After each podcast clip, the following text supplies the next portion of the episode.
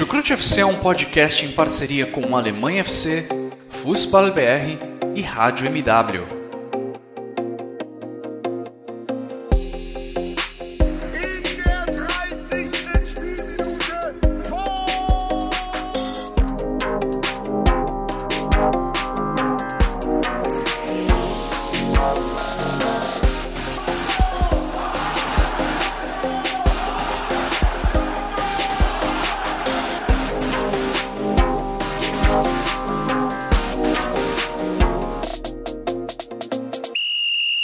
Sejam muito bem-vindos, fãs da Bundesliga. O meu nome é Guilherme Ferreira e eu recebo vocês para mais uma edição do Chucrute FC, a nossa primeira gravação no ano de 2022. Vamos falar sobre a 18ª rodada do Campeonato Alemão, o começo do segundo turno, que infelizmente já foi muito atingido pela pandemia novamente, né? Nessa montanha russa que nós estamos vivendo, o futebol alemão está ali num ponto de baixa, todos os estádios tiveram portões fechados para essa rodada e muitos times tiveram problemas né, de desfalques por testes positivos para Covid-19.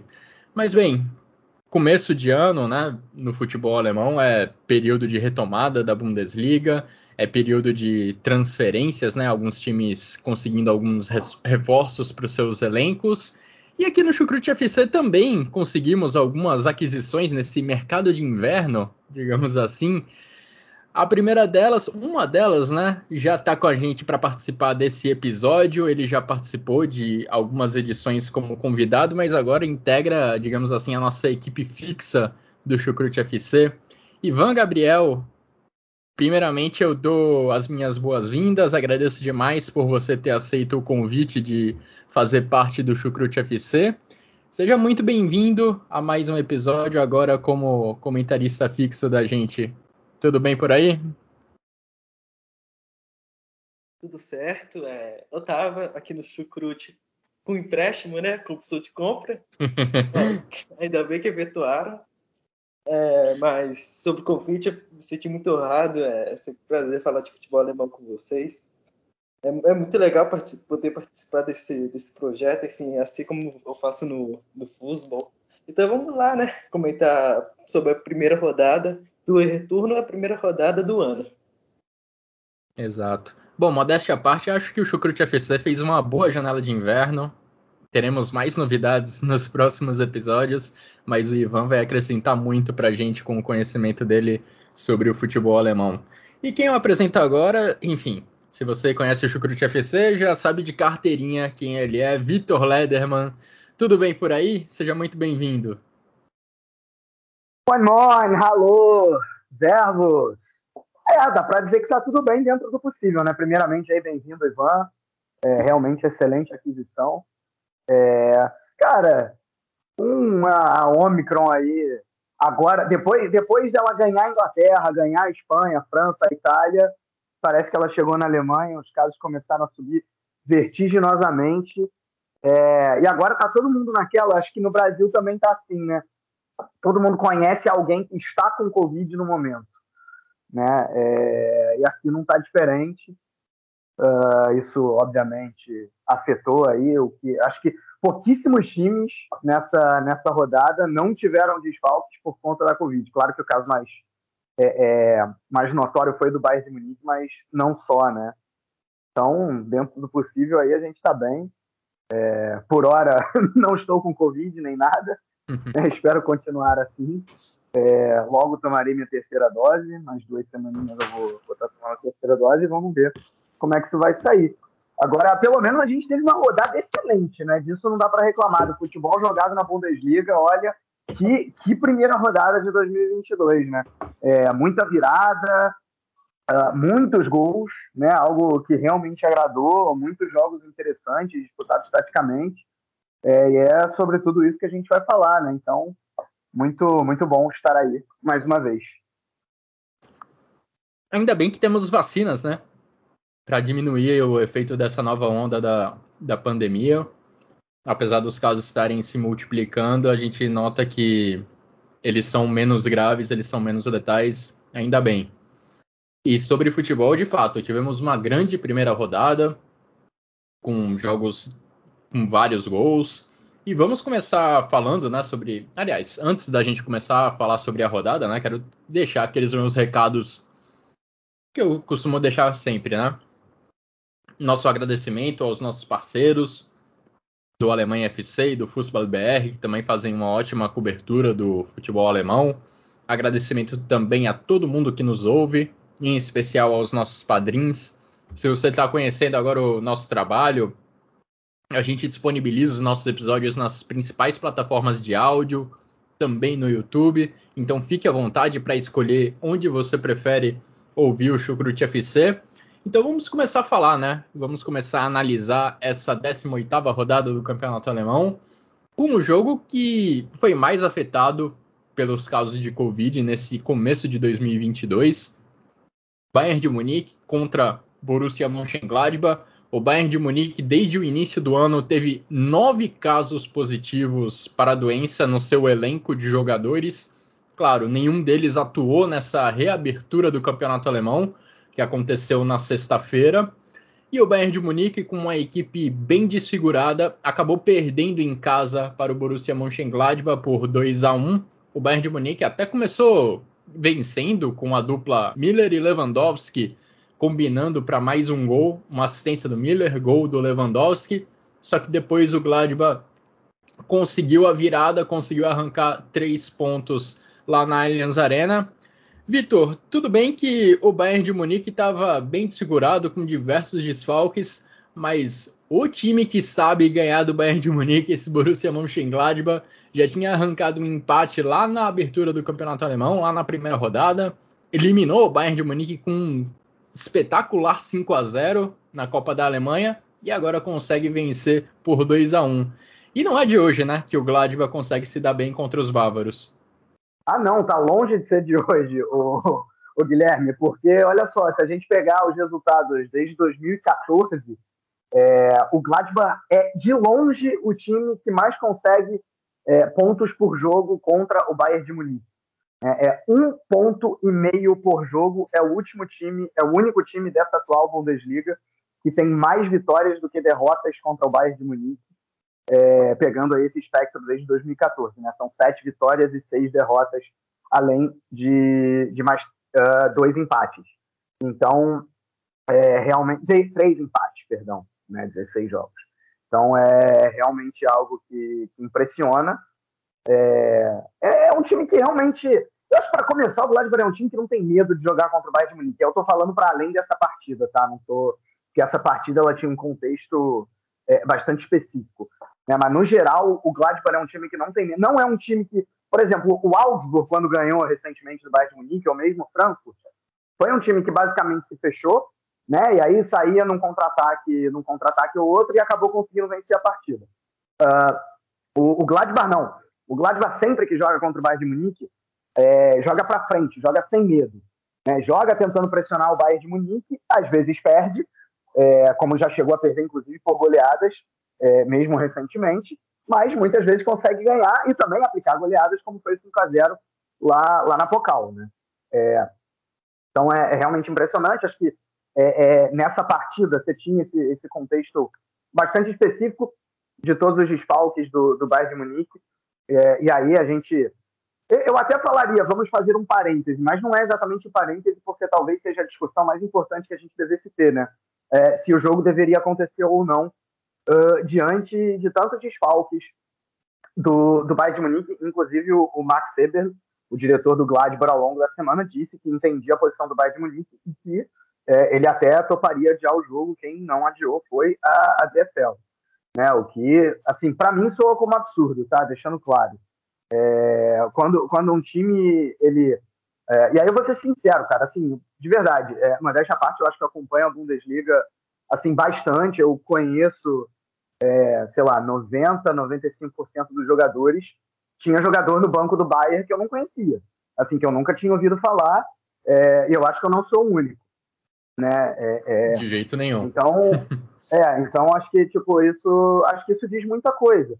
É, quando você tem tantos jogadores assim com Covid, é, a, a, regra não pode ser se tem 15 jogadores disponíveis, então que se vá para o jogo, sabe? É, é, é um absurdo isso acontecer. É, e aí você pode até dizer assim, uh, ah, mas é, o Hoffenheim também teve uma prerrogativa dessa na temporada passada. Né? Também estava com muitos casos de Covid, ia ter um jogo contra o Stuttgart, é, e o jogo mesmo assim aconteceu. A exemplo dessa partida, em que o próprio Gladbach toparia de A, o Stuttgart também, é, naquela ocasião, toparia de A, e a DFL usou o argumento de que não tinha calendário. E o jogo aconteceu mesmo assim. Né? É, o que eu acho que a DFL deveria fazer agora, adiar a partida e dizer, erramos no caso do Oppenheim. Não é porque um erro aconteceu antes que a gente vai repetir esse erro agora. Então estamos aqui publicamente admitindo o erro, mas vamos adiar essa partida, né? É, é, porque também o, o, Bayern Munique também não pode ter um tratamento diferente em, em relação ao Hoffenheim. É, e assim, ah, bom, questão de calendário é bem verdade, né? Porque a gente vai ter uma Copa do Mundo em novembro, então não tem como jogar é, o resto da temporada para é, para depois, porque tem que vai ter que começar antes. Então, enfim, é, é realmente a, a, situação do calendário é complicada, mas ela não é desculpa assim que se vive, sabe? É, é, e nesse caso específico ainda teria data. Eu acho que é mais uma defesa da, da DFL para se isso acontecer lá na frente, faltando uma rodada e realmente não ter mais nenhuma data para algo acontecer, é, é para jogo acontecer, então não precisa adiar. Eu acho que é mais um escudo da, da DFL do que qualquer outra coisa.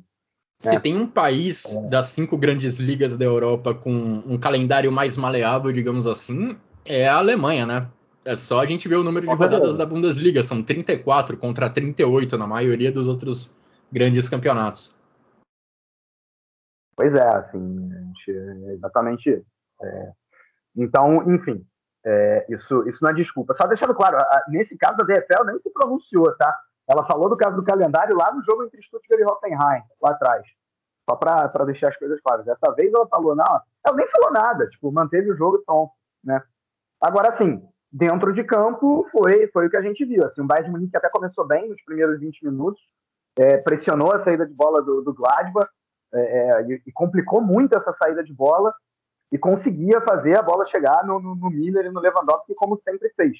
Né? Tanto é que o Bayern de Munique abre o placar. Aí o, o Gladbach consegue o empate e aí sim passa, passa a mandar mais no jogo. Né? Achei que foi assim um jogo em que o, o volume de jogo de ataque do Bayern de Munique ele não esteve tão longe assim do padrão Bayern de Munique. É, é, acho que atacou bastante, né? O próprio Lewandowski colocou bola na trave, duas bolas na trave. É, o problema do Bayern Munique foi defensivo, né? É, é, e aí, não que isso já não aconteça, mas dessa vez eu acho que foi de uma maneira muito mais explícita.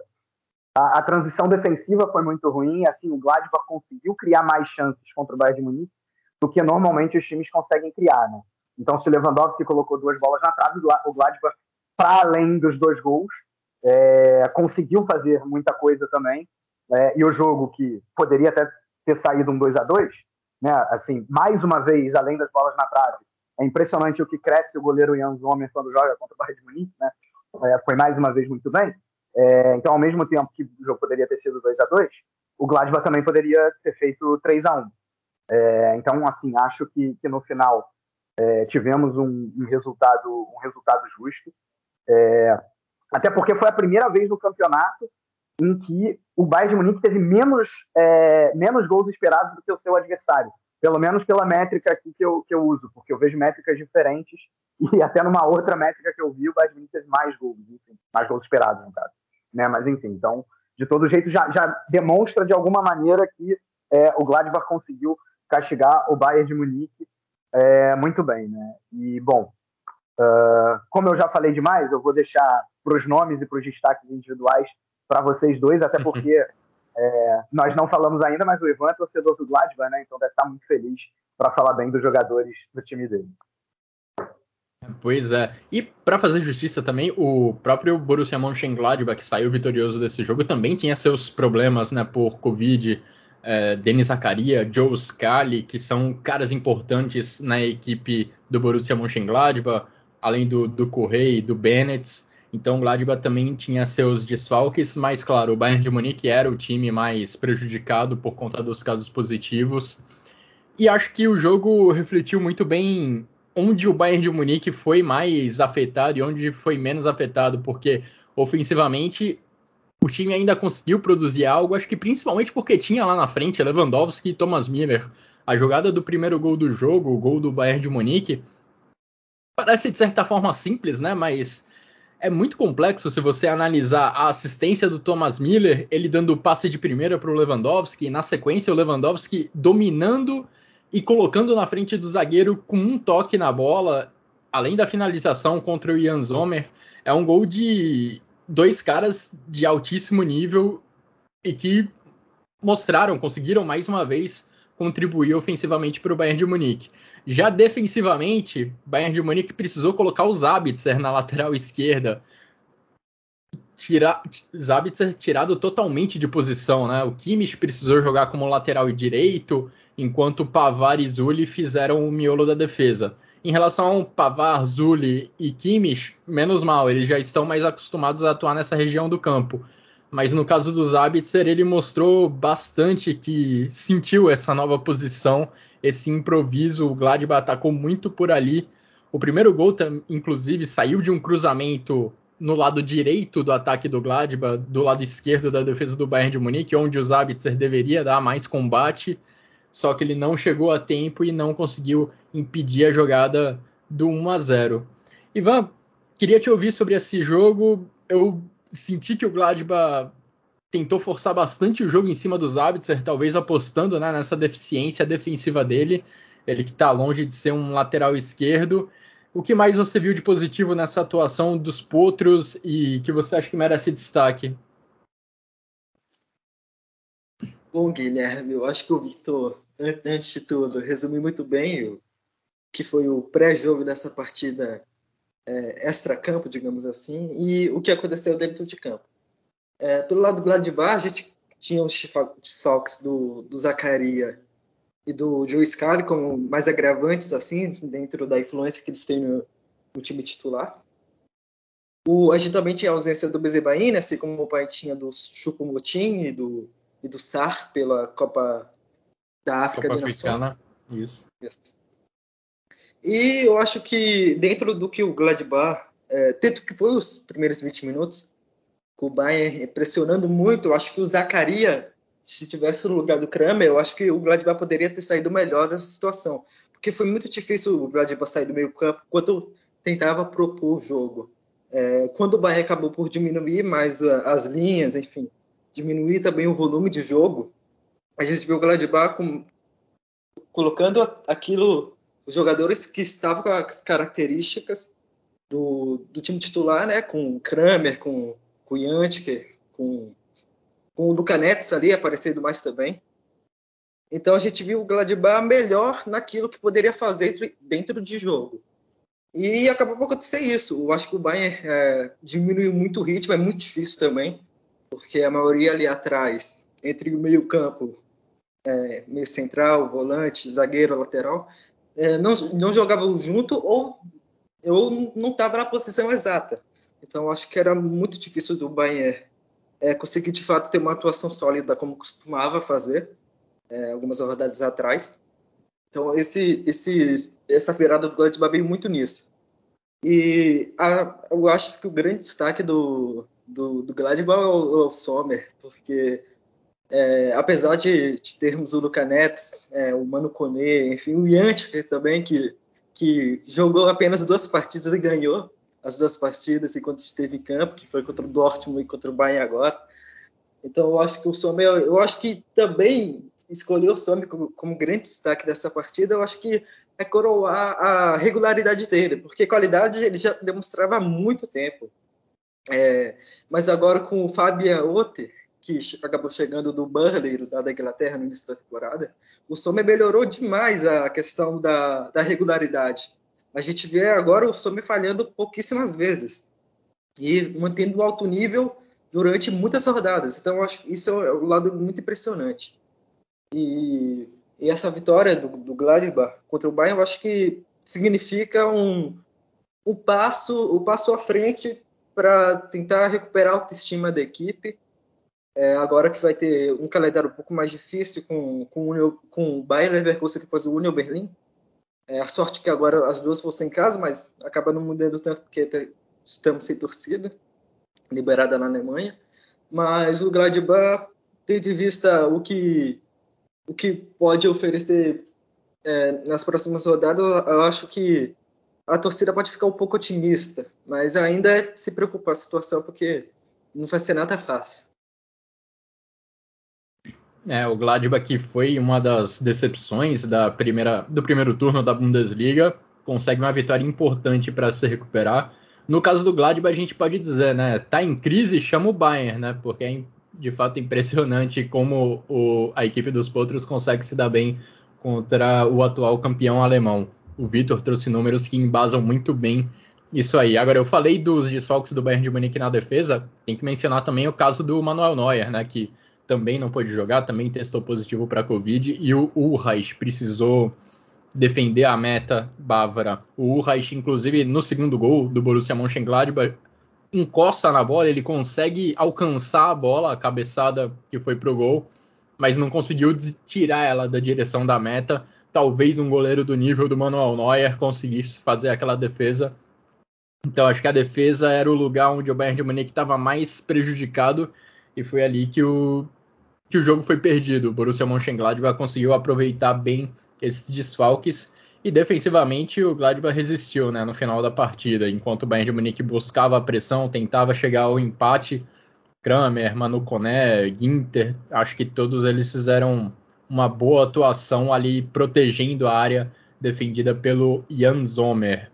Agora, se na virada do ano a gente tinha uma diferença grande entre o líder e o vice-líder da Bundesliga, o início de 2022 pelo menos diminuiu um pouco essa diferença, né? Faz a gente ter alguma esperança de que pode haver uma competição pelo título da Bundesliga.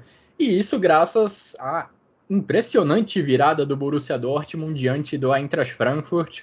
Borussia Dortmund foi para o intervalo perdendo por 2 a 0 ainda passou grande parte da segunda etapa perdendo pelo mesmo placar, só que nos minutos finais a equipe do Borussia Dortmund conseguiu virar o placar, fez 3 a 2, uma vitória importantíssima para o Borussia Dortmund, talvez nem pensando em título, mas até em uma vaga no G4, porque o Eintracht Frankfurt vinha num momento excelente no final de 2021.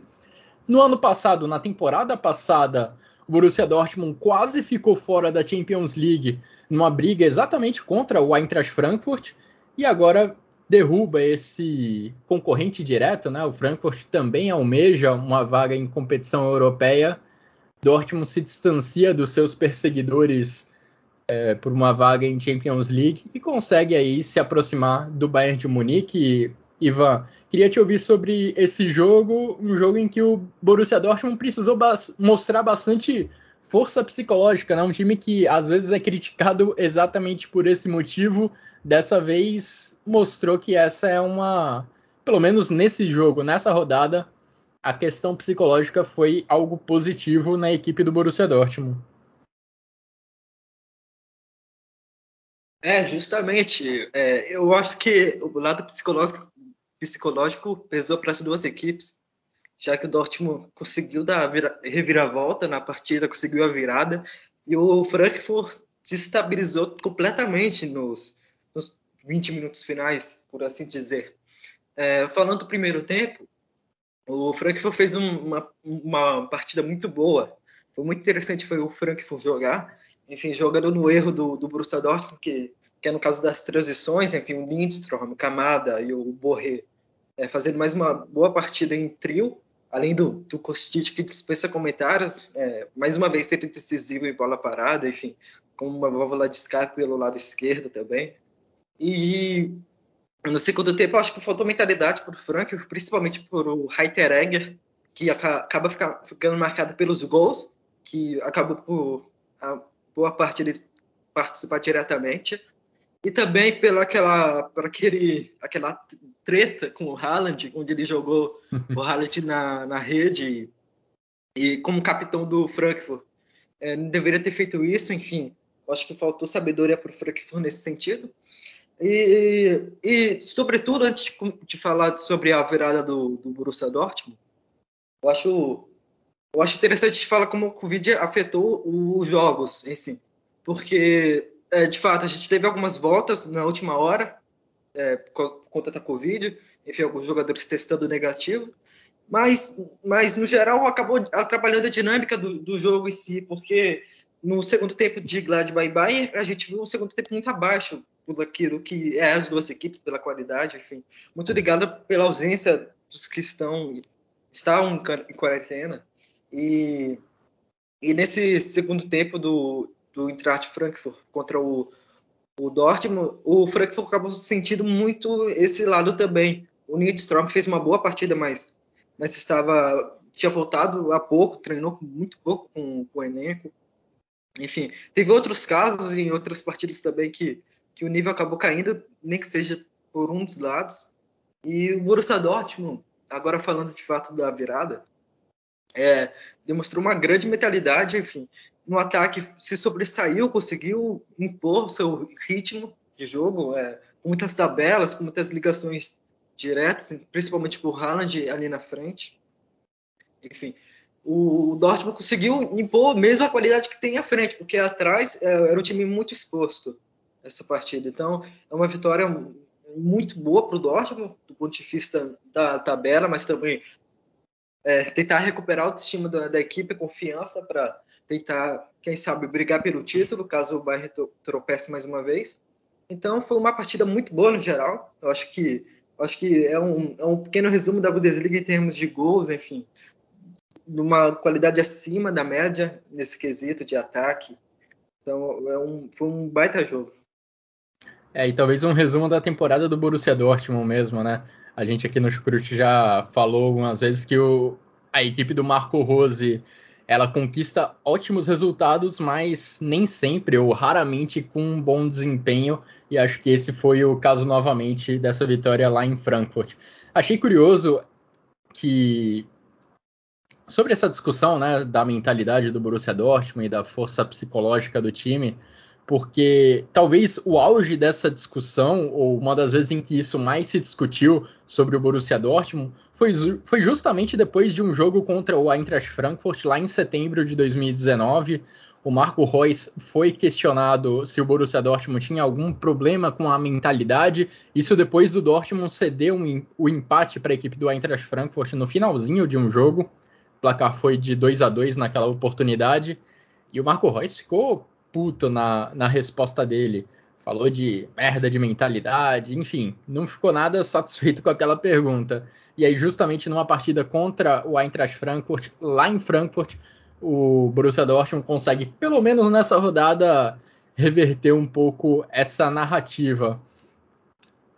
E eu acho que o, a virada do Borussia Dortmund, Vitor, passa muito pela perda do gás do Eintracht Frankfurt na reta final do jogo. O 2 a 0 o gol do 2 a 0 do, o segundo gol do Eintracht Frankfurt saiu com uma recuperação de bola lá no campo de ataque. E os contra-ataques do Eintracht Frankfurt funcionaram no primeiro tempo, principalmente porque o time recuperava a bola em situações favoráveis, né? Ali na altura do meio-campo ou um pouco além disso.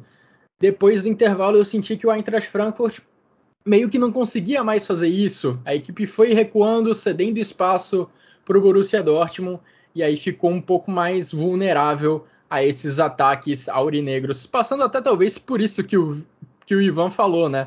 O ritmo cair, talvez a questão física tenha pesado, e aí o ataque contra a defesa do Borussia Dortmund, que nem vinha produzindo tanto, acabou dando certo e gerando três gols, Vitor. Vocês já, já fizeram a, a, leitura do jogo muito boa, né? Acho que é, é bem isso mesmo, mas se você pegar o espectro total do jogo, é assim, o Frankfurt foi melhor em 60 minutos e o Dortmund melhor em 30. O Dortmund até foi melhor nos primeiros 10 minutos, criou uh, até uma chance clara com o Munier, num belo lançamento do Hummels, e aí, fazendo um parênteses, Munier, aos poucos, vai deixando de ter aquelas críticas todas que ele tinha lá no início pelo Borussia Dortmund e vai, se ele não está brilhando, pelo menos ele está tá, tá menos mal, digamos assim, e nessa partida ele foi muito bem, porque ele ainda deu assistência pro, pro Bellingham no, no segundo gol, né? É, e aí depois nas... desses 10 primeiros minutos. Oi, fala. Não, só um parêntese. Nas ligas americanas existe, em algumas na verdade, né, aquele prêmio de jogador que mais melhorou de uma temporada para outra. Acho que esse prêmio, pro, no caso do Borussia Dortmund, no elenco do Borussia Dortmund, iria para o Meunier nessa temporada. É possível, é possível. Teria, teria que dar uma refletida, mas é possível. É. Ele, ele realmente, assim, ele, é porque ele estava muito mal, né? Então, Sim. acho que piorar também não dava. Tem, tem esse detalhe. Né? É, e aí, assim, depois desses 10 primeiros minutos, o, o, Frankfurt realmente mandou na partida durante 60. E aí, vocês já falaram muito bem do trio Borré, Lindstrom e, e Camada. É, e aí, vale, vale dizer também né, que realmente, se o Borré se consolidar como um bom atacante nesse Frankfurt, como ele está fazendo nos últimos jogos, né, depois aí de um início ruim, não tem como negar, é, o Frankfurt vai conseguindo repor as suas peças de ataque muito bem, né? O, o digamos o, o centroavante, o fazedor de gol. Porque eu lembro que lá atrás você tinha, por exemplo, o Alexander Mayer, que chegou até a ser artilheiro da Bundesliga, acho que na temporada 12 13. É, e aí você, depois disso, teve Jovic mais recentemente, teve André Silva, ou seja, bons jogadores é, é, para realmente colocar a bola para dentro. E agora tinha perdido o André Silva, o Borré demorou, de repente ele está se acertando. É, vamos ver se é realmente mais um tiro, mais um tiro certeiro do, do Frankfurt, né? É, agora, onde que o Frankfurt errou para mim? Errou em duas coisas. A primeira, em não matar o jogo, porque chances não faltaram. Né? É, teve, teve ali, ainda no primeiro tempo, uma bola na trave do Indica num cruzamento de quem? Felipe Kostic, também o Ivan já falou, né? A capacidade de profundidade que ele tem de ir à linha de fundo e fazer cruzamentos, além mesmo de fazer cruzamentos é, é, da, da, entrada da, da área para procurar alguém para cabecear e chegar para finalizar também. É, é, impressionante a qualidade dele, é, com certeza o melhor jogador do Frankfurt. É, não nessa partida especificamente, mas nessa partida também, mas estou falando na temporada em geral. Né? É, e aí, qual foi o segundo erro do Frankfurt depois de não ter matado a partida? foi justamente o que você falou, o ritmo diminuir. Eu acho que o Frankfurt recuou demais, deu muito espaço para o Borussia Dortmund, porque assim, esses dois times não são times que prezam pelas suas defesas, digamos assim. Não, não são times que têm na sua defesa uma grande virtude. Então eu já esperava um jogo com muitos gols. E aí o Frankfurt falou assim: ok, eu estou ganhando, eu vou administrar a, a, a, vitória. E aí recuou demais e deu muito espaço. Um time que não, não se defende exatamente bem, acaba acontecendo o que aconteceu nos 20 minutos finais. O Dortmund foi na garra, na mentalidade, como vocês falaram, né? É, e aí conseguiu, conseguiu virar partida, sensacional, realmente, que o Dortmund fez. Não acho que vai mudar o resultado final da Bundesliga, mas pelo menos reduz a diferença para seis pontos. É, e, e, aumenta a diferença também para seis pontos para o terceiro colocado, que agora é o Hoffenheim. Né?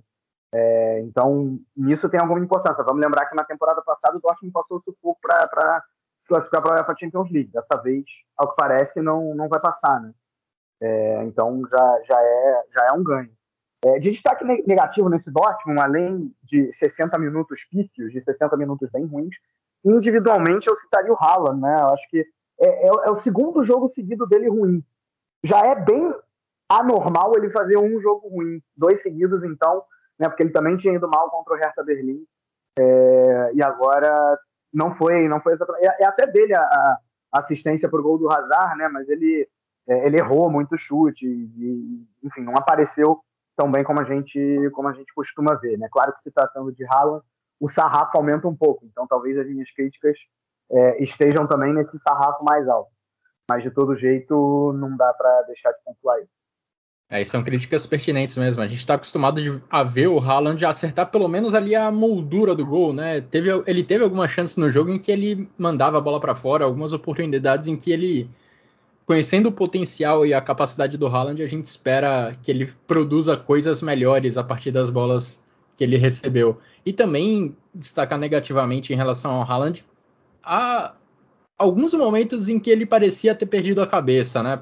o Ivan já citou, inclusive, o, o momento do gol em que ele teve uma discussão lá com o Hinteregger buscando a bola na rede ali no finalzinho do jogo ele não, também se estranhou. Só um parênteses, Guilherme. Assim, eu, eu, assino embaixo o que você falou e eu acho que o Haaland, às vezes, ele é, é, também, e a gente viu isso nessa partida, ele perde um pouco a cabeça.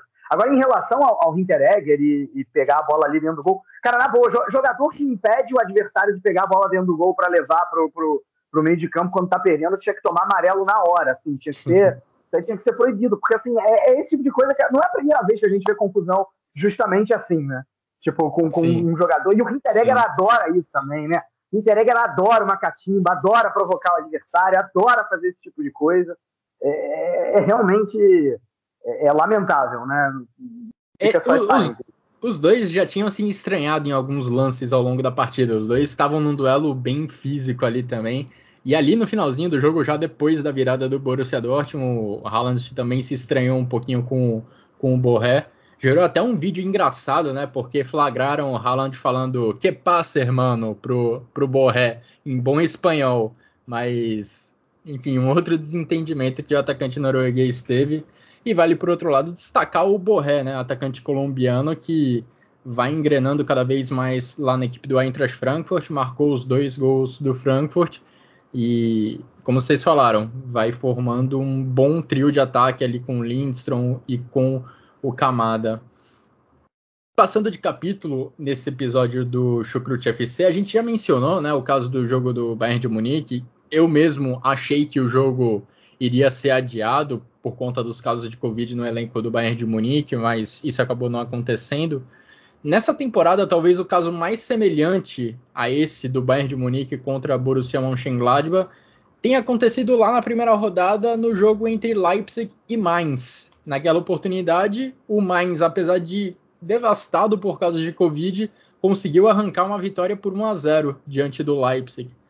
Dessa vez, o Leipzig conseguiu dar o troco, o Leipzig venceu por 4 a 1 e um lance no primeiro tempo acabou condicionando a partida inteira, né? Até ali o Leipzig até vinha um pouco melhor, mas ainda no primeiro tempo o Hack cometeu um lance, um erro grosseiro, perdeu a bola na saída de jogo.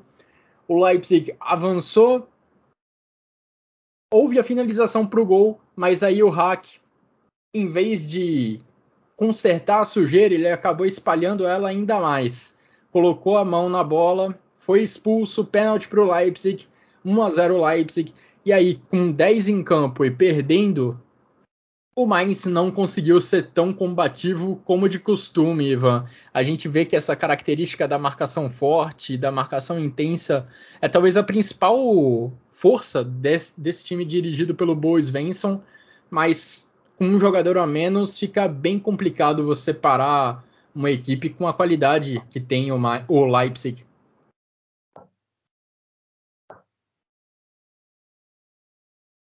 É, justamente, o, o hack acabou dando uma bobeira enorme nesse lance.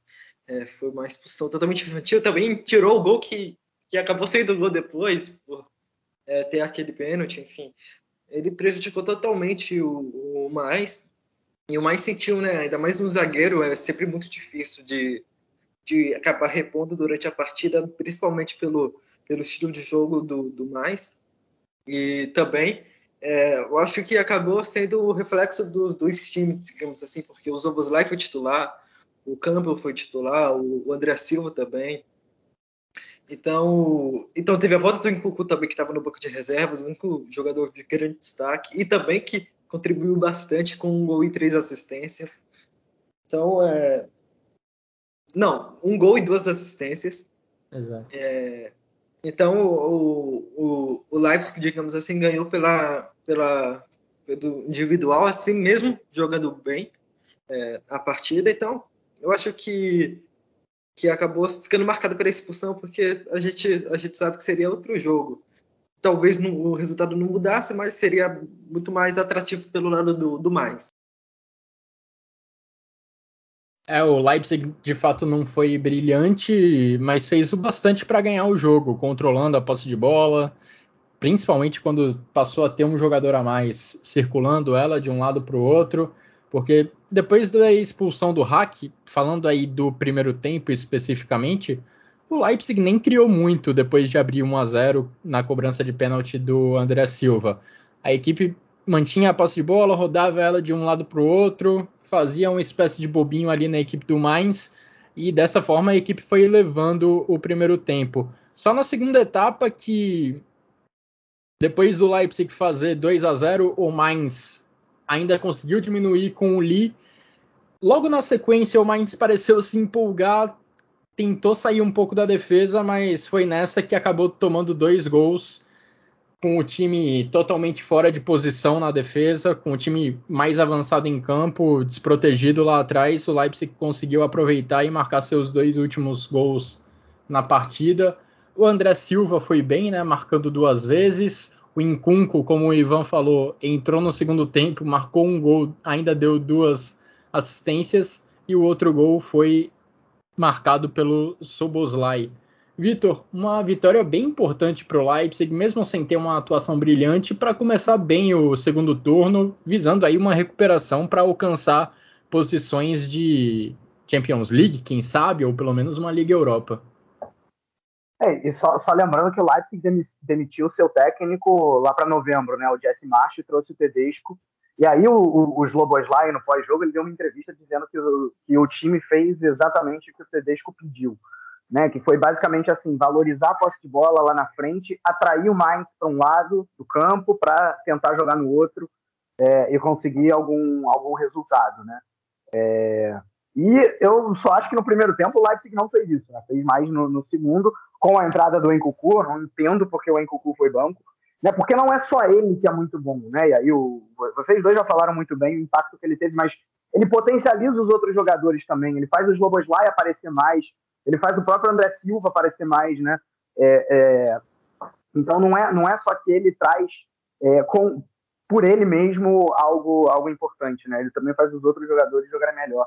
É, isso foi visto no, no segundo tempo. Agora, bom, acho que o jogo foi condicionado demais realmente por essa expulsão. É, aliás, o, o Hack ele erra duas vezes na jogada, né? Ele erra quando ele coloca a mão na bola, porque com, com, sei lá, 15 minutos de jogo, 20 minutos de jogo, é melhor você tomar o gol e ficar em igualdade numérica do que é você causar um pênalti e, ser expulso, né? É, é, então, assim, ele foi, foi uma expulsão completamente infantil e ainda é ele que erra, que, que entrega a bola no pé, é, é, acho que do Poulsen na ocasião, para no final gerar o, a jogada que gerou o pênalti, né? É, ele comete um erro a lá Andrés Pereira contra, contra o Palmeiras, Palmeiras. Obrigado é, por me trazer uma boa lembrança nesse domingo. É, é porque é, veio, veio, veio, o gatilho da minha raiva, né, Guilherme? Então, é, mas o futebol é isso, né? Traz a raiva para mim, a boa lembrança para você.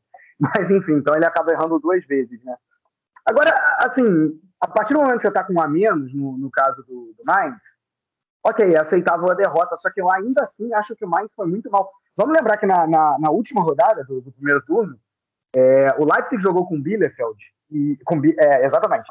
E no, foi no segundo tempo, né? Não foi tão cedo na partida assim.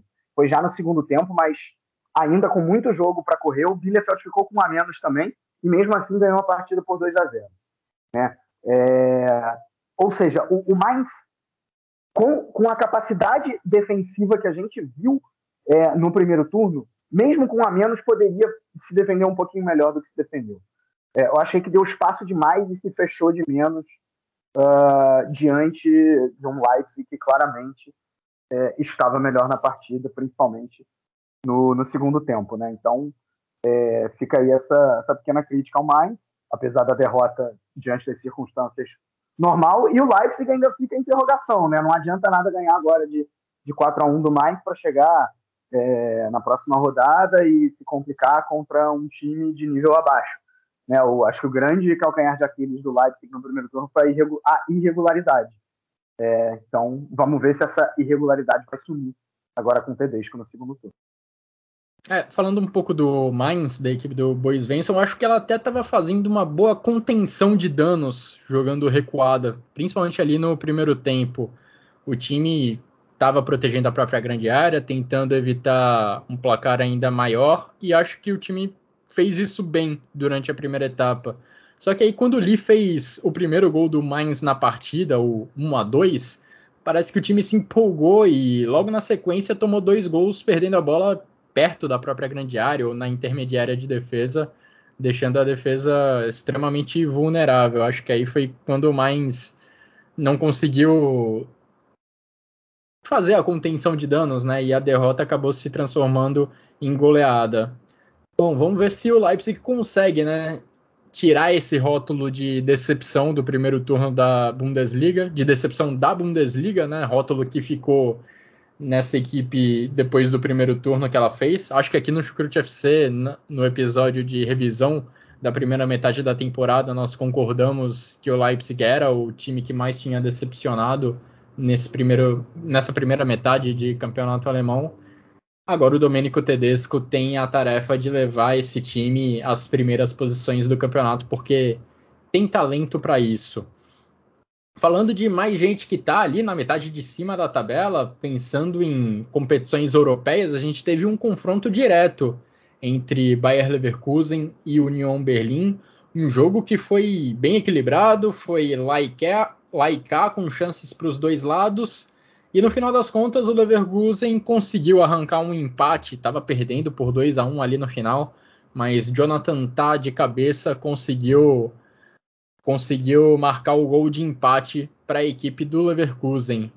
Vitor, importante resultado para o Leverkusen, importante na verdade você não perder para a equipe do União Berlim, não perder para um concorrente direto, até porque a briga lá em cima está muito equilibrada. O Hoffenheim é o terceiro tem 31 pontos, o Eintracht Frankfurt é o oitavo, tem 27.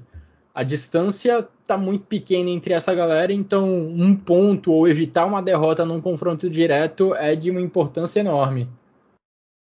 Sim, olhando por esse ponto de vista, é, é verdade. É, é, um pontinho importante, principalmente porque o Leverkusen estava perdendo, mas é o quarto jogo sem vitória do Leverkusen.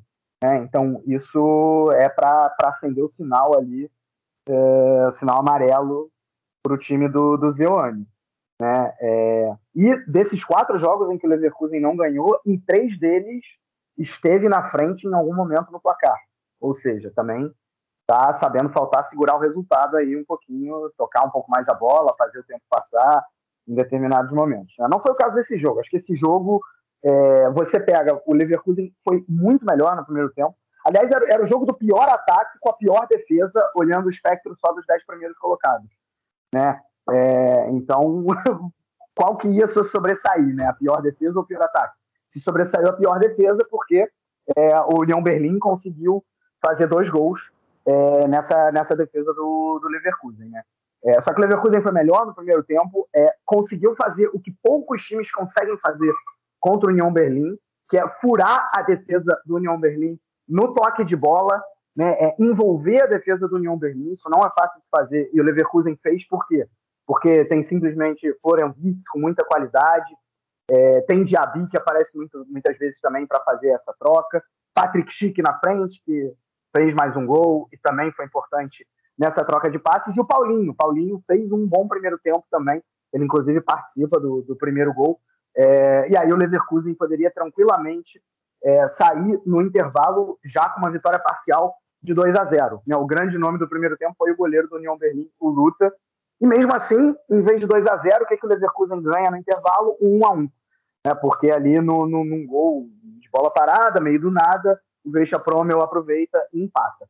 E aí no segundo tempo, o União Berlim, mais uma vez, logo no início, outra vez com o Grisha Promel, né? Não é comum a gente ver um jogador desse fazer dois gols numa partida, mas ele apareceu e fez, o União Berlim é, fez o segundo gol, e aí sim o União Berlim foi melhor na partida. O Leverkusen baixou demais o ritmo, demais, não era, estava irreconhecível, não era nem de perto o Leverkusen do, do primeiro tempo, né? não tinha mais esse, esse toque de bola de qualidade, esse, essa capacidade de envolver a defesa adversária, é, é, e mesmo assim consegue empatar. Né? O União Berlim também teve a chance de fazer 3 a 1 o Max Cruz coloca a bola na trave, mas no final o Leverkusen empata com o Jonathan Tah, é, num jogo que, como o primeiro tempo o Leverkusen foi melhor, no segundo o União Berlim, é, para mim foi melhor, é, acho que se acaba saindo com, com um resultado justo. Né? É, só que acho que o resultado acaba sendo ruim para o Leverkusen por chegar a essa quarta derrota seguida, e acaba sendo relativamente bom para o União Berlim, que empata fora de casa contra um time que ao menos no papel é melhor do que o seu. Né? Então, é, não deixa de ser um resultado no mínimo razoável. Com o resultado, o Bayer Leverkusen fica na quinta posição com 29 pontos, o União Berlim é o sétimo com 28. Ivan, como que você vê essas duas equipes nessa briga por competições europeias, nessa briga, quem sabe até por Champions League, já que está tudo embolado ali?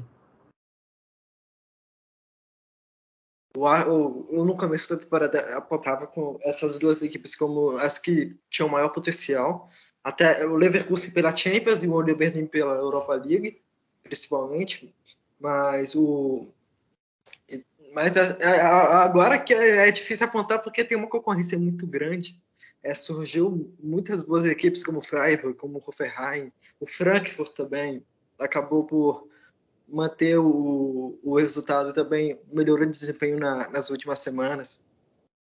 Então foi, foi agora é, é, muito indeciso. Ainda tem o, o Leipzig, tem o Gladbach que podem dar uma volta por cima também, podem começar a brigar. Então agora falando sobre o jogo, eu acho que o Vitor resume muito bem tudo. O Leverkusen foi, foi, foi muito bem no, no no primeiro tempo, não só tocando a bola, que, que é uma coisa muito difícil de fazer contra o Union Berlin, e gerar chances dessa maneira, mas também com bola longa. Eu lembro de um lance do, do Diaby, que acabou encontrando o Chic dentro da área e o Luther fez uma, uma boa defesa. E, e o Union Berlin nesse primeiro tempo foi muito abaixo, é, acabou é, é, consumindo não, mas mas atenderam a minha expectativa, digamos assim, porque tá sem o Avoni, a gente sabe a dificuldade que o Union Berlin é, tem sem, sem ele. A gente viu isso contra, contra o Furth, onde o time não conseguia aproveitar as chances que, que, que tentava criar. E no segundo tempo, teve duas alterações. No intervalo, a mudança de posicionamento do Cruz, até comentei isso no Twitter, e que, o, que fez o Union Berlin ser muito mais criativo Claro que teve o, a queda de desempenho do, do Leverkusen, que também acabou influenciando esse crescimento do Union Berlin, mas acabou me surpreendendo muito. É, eu acho que os gols da, da, forma que saíram, eu acho que foi muito amargo para o Leverkusen, porque foi dois gols extremamente parecidos do Promel, e o Union Berlin tinha grandes condições de, de fazer pelo menos 3 a 1 na partida no finalzinho. E acabou amargurando também o gol no final do, do Juran Tatá. Então essa partida acabou sendo um resultado justo pelo que foi a partida e um pouquinho mais amargo para o Leverkusen por, por, não ter conseguido a vitória e o sentimento que poderia ter ganho para o Union Berlin. É, vamos ver como essas duas equipes permanecem nessa briga pelas primeiras posições na tabela da Bundesliga. Pelo lado do Bayer Leverkusen, também, assim como o Vitor destacou, eu gostaria de falar sobre essa atuação do Paulinho, né, que a gente no podcast que resumiu o primeiro turno do Campeonato Alemão falou sobre o Paulinho não ter uma boa temporada, acho que foi o Vitor mesmo quem destacou isso, e agora ele já no início de 2022 ter uma atuação boa, não, vou, não foi um, o grande destaque da equipe, mas mesmo sem dar uma assistência ou fazer um gol, ele conseguiu aparecer bem, foi participativo. E no caso do União Berlim, para variar, Max Cruz comandando as ações no ataque, participando de várias jogadas de perigo da equipe visitante, deu uma assistência, criou outra chance de gol, colocou bola na trave, enfim, União Berlim, na verdade, colocou duas bolas na trave, teve essa do Cruz e teve uma outra ainda mais para o final do jogo, quando o placar já estava 2 a 2 Então foi um jogo bem equilibrado. O empate talvez tenha refletido bem mesmo o que cada uma das equipes produziu ao longo dessa partida. Bom, agora que a gente já terminou essa análise de Leverkusen e União, vamos partir para as outras partidas que aconteceram nesse final de semana, ou as outras partidas que abriram 2022 na Bundesliga. No sábado a gente teve a vitória do Hoffenheim contra o Augsburg, vitória de virada com dois gols de Bebu e um gol de Raum. Pelo Augsburg fica o destaque para a estreia da contratação mais cara da história do clube. O atacante norte-americano Ricardo Pepe entrou durante a partida, não participou muito, mas já teve a oportunidade de vestir a camisa do Augsburg em campo e atuar pela Bundesliga. Ainda no sábado a gente teve o tropeço do, do Freiburg diante do Arminia Bielefeld, olha, um resultado que deve ter doído bastante para o Freiburg, porque a equipe do Christian Streich abriu 2 a 0 e acabou cedendo o empate no segundo tempo. O gol de empate saiu já no finalzinho. Greuther Fürth e Stuttgart ficaram no 0 a 0 placar que acho que deve ter doído bastante para a equipe do Stuttgart.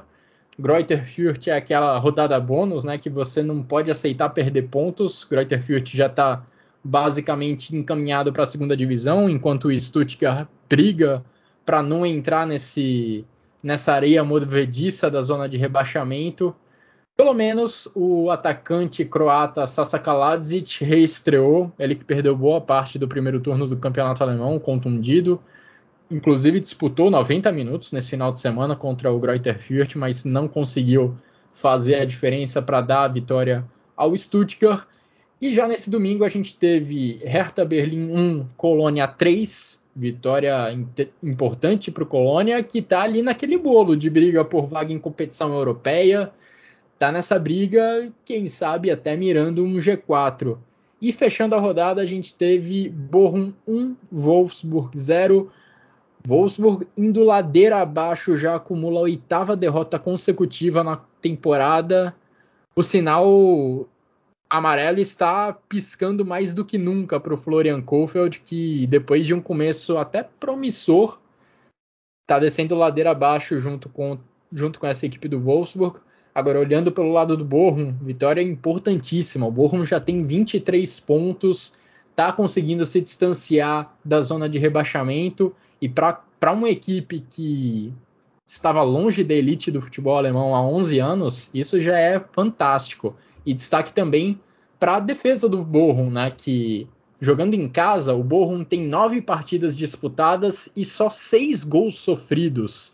Apenas o Mainz tem uma quantidade menor de gols sofridos jogando em casa nessa edição da Bundesliga. Mais uma vez, Manuel Riemann conseguiu impedir gols na sua meta.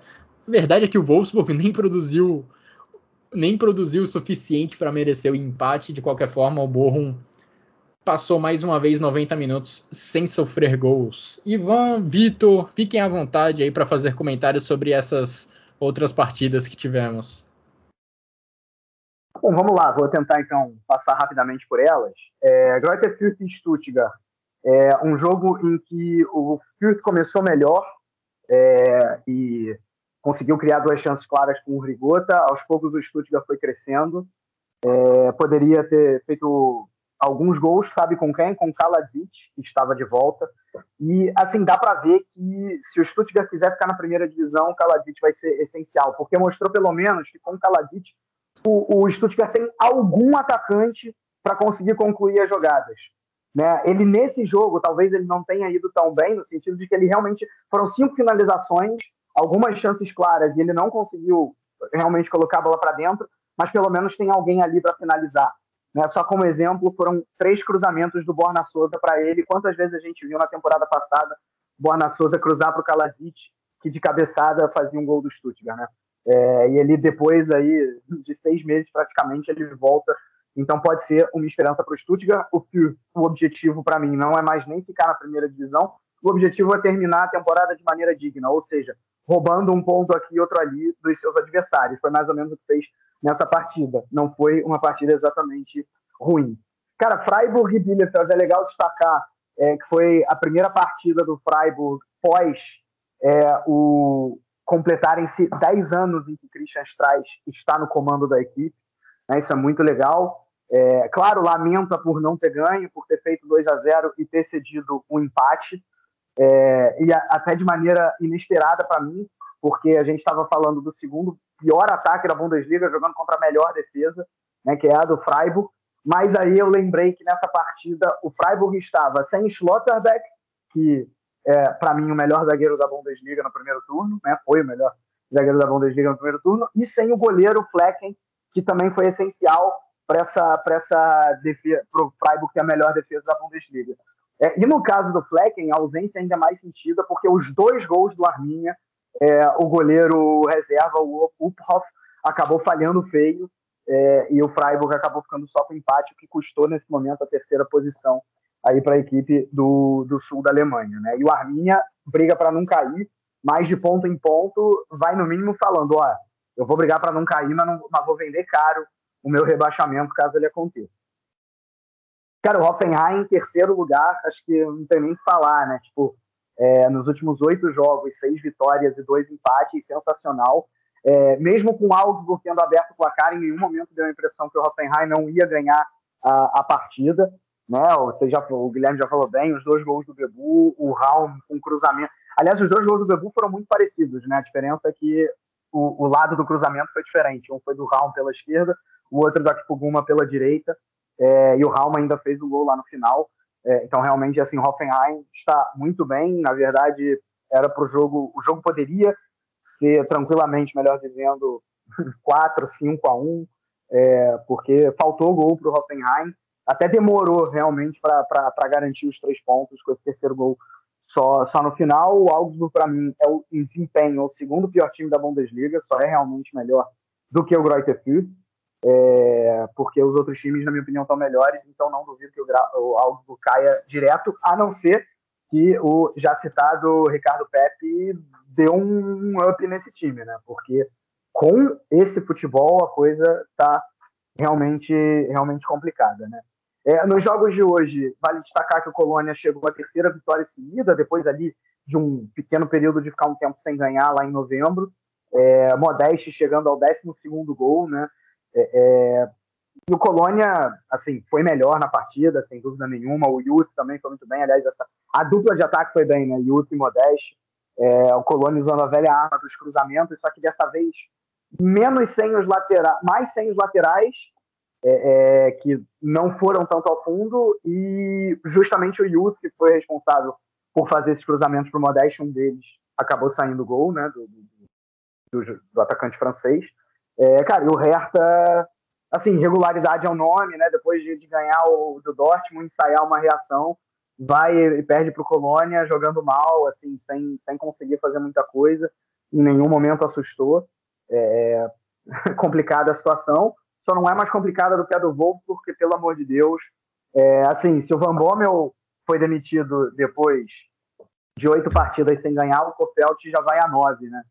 É, então, não vamos surpreender se a gente acordar amanhã uma demissão do, aí, do técnico do Wolfsburg, que seria a segunda na temporada.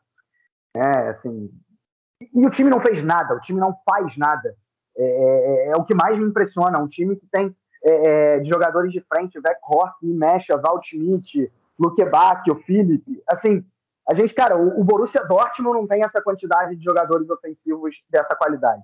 Né? Tudo bem, tem o Haaland que é muito melhor que todos esses, mas você tira, tira o Haaland ali, tira o Royce, cara, é, é, é, tô falando assim, jogador de frente mesmo, né? E, e não tem esse, não tem esses nomes. É, então, é, cara, é, assim, é inacreditável que esse time tem o terceiro pior ataque da Bundesliga, com todos esses nomes.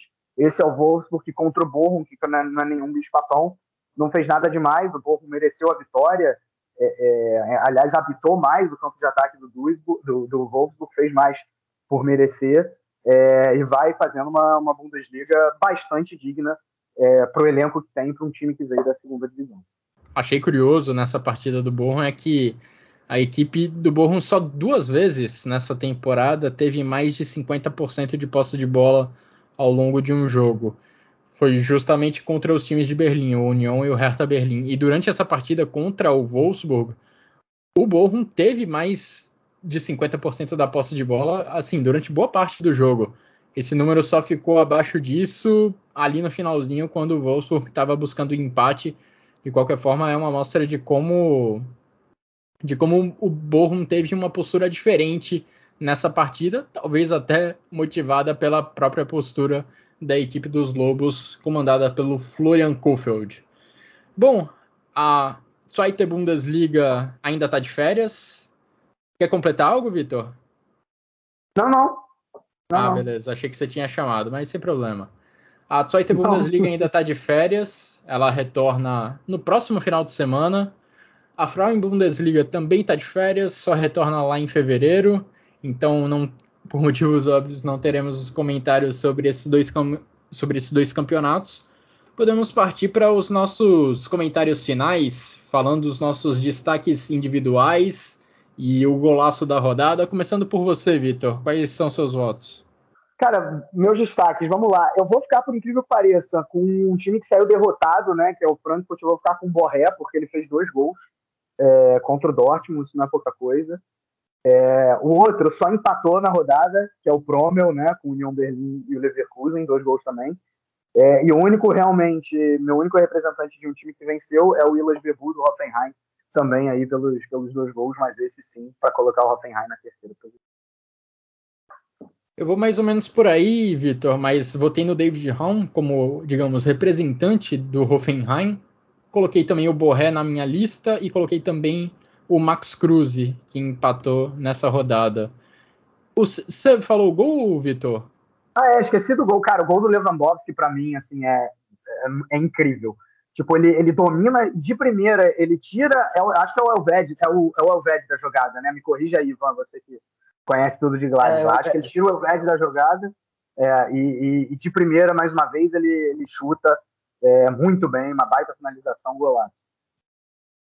Bela finalização, até pela assistência também, né, do, do Thomas Miller, porque Thomas Miller deu uma assistência de primeira de daquela de quem sabe, de quem conhece o companheiro, né? Thomas Miller e Lewandowski, uma das duplas mais letais do futebol mundial.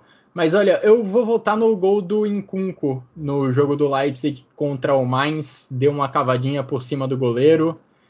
Meus três votos de destaque individual já dei, então falta só o Ivan. Diga aí, Ivan, quais são seus votos? Primeiro, eu não posso deixar de citar do Sommer. Eu, eu, eu adoro esse goleiro, mas também ele foi muito bem né, contra o Bayern. Acho que talvez foi o principal responsável para o Gladbach ter saído com a vitória de Munique vitória importantíssima. O segundo, segundo eu coloco o Borré também, eu acho que ele representou bem o primeiro tempo do Frankfurt, é, fez, foi muito oportunista, é, aproveitou dois erros de defesa do Dortmund, dois erros não, porque o primeiro gol dele foi, uma, uma bela cobrança de falta do, do Kostic, então eu coloco ele aí até para coroar o crescimento dele. Em terceiro, coloco o David Hahn também, foi importante, assim como o Bebu, pro o Ferrari, com duas assistências e um gol no final. Então ficou com esses destaques e o gol eu coloco do Lewandowski também, porque esse gol é fantástico.